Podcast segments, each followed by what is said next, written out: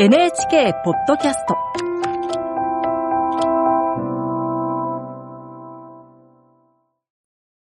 案内役の友吉革新です。今日は人物デザインを監修する柘植勲さんとご一緒にお送りします。人物デザイン、はいどういう意味なんでしょうか、そうですね、この人物デザインっていう言葉がまず作られたのが、2010年の大河ドラマの龍馬伝ですね。龍馬伝の時に、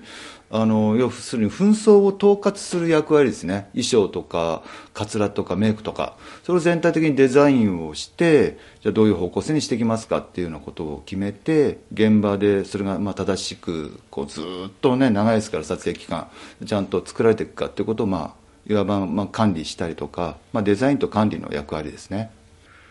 で、この人物デザインは、出演者、お役のキャラクターっていうのをお考えになって作っていくということです、そうです。えっ、と、まあもちろんその、まず脚本があって、役柄があありますよね。それでその役者の方が、まあ決まっている場合と決まっていない時もありますね。で、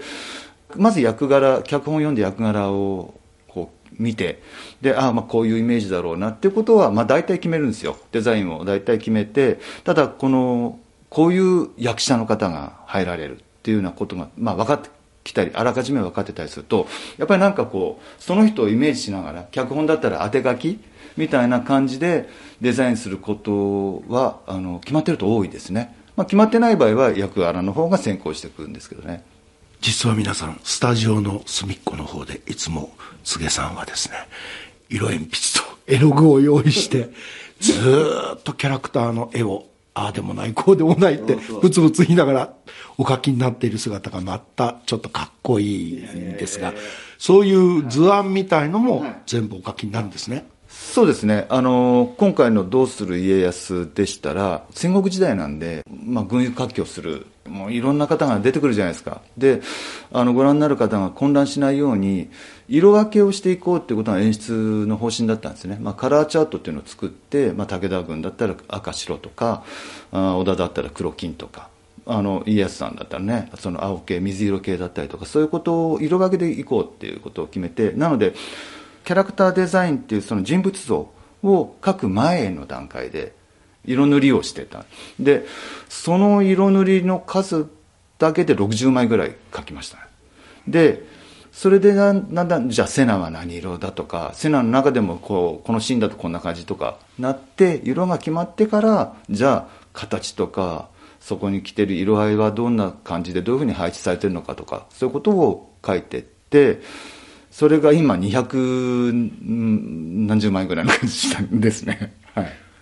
はい。今回のどうする家康で、特に大事にしているコンセプトがあれば、そうですね。あの、例えば、龍馬伝とかだったら、すぐ隣にいる人っていうのがコンセプトだったんですけれども、あの、どうする家康の場合は、その、紛争部の中で作ったコンセプトっていうのは、人物デザインのコンセプトというのは、人間家康っていうのがコンセプトですね。なので、あの、まあ、通常、その、神君家康、まあ、神様になったお方なので、あの、神君家康っていうのが、あの、通例だと思うんですけれども、それに対して今回のドラマっていうのは、やっぱり人間らしさ、すごく等身大の家康さんっていうのを、家康公というよりは家康さんという、えー人間らしい部分っていうのを表現したいっていうところで、人間家康っていうのをコンセプトにしています。今川家に、あの、まあ、一応人質になっている。で、なんですけれども、まあ、これまでの説だと、まあ、いわゆる人質という、その、こう、対日忍んだというような、そのイメージがあるわけですけれども、いや、そうではなくって、そこでは、あの、非常にその薫陶を受けて、吉本から薫陶を受けて、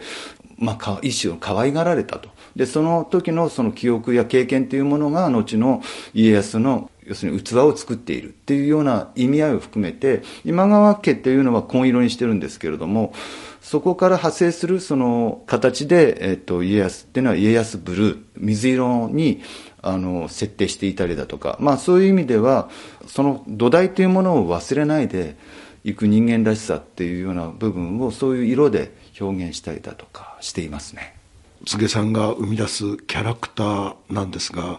あの、とっても香りが立つんですよね。この様子というか、役者さんが。あそれはなんかあの、嬉しいですね。その、あ、友吉先生もこの間、あれですもんね。あそれはまだ発表できないんですけど、実は、あの、菅さんとコラボレーションさせていただいて、友吉がちょっと出るかもしれないですね。その説はよろしくお願いいたします。もちろんかもしれないんで、よろしくお願いいたします、本当に。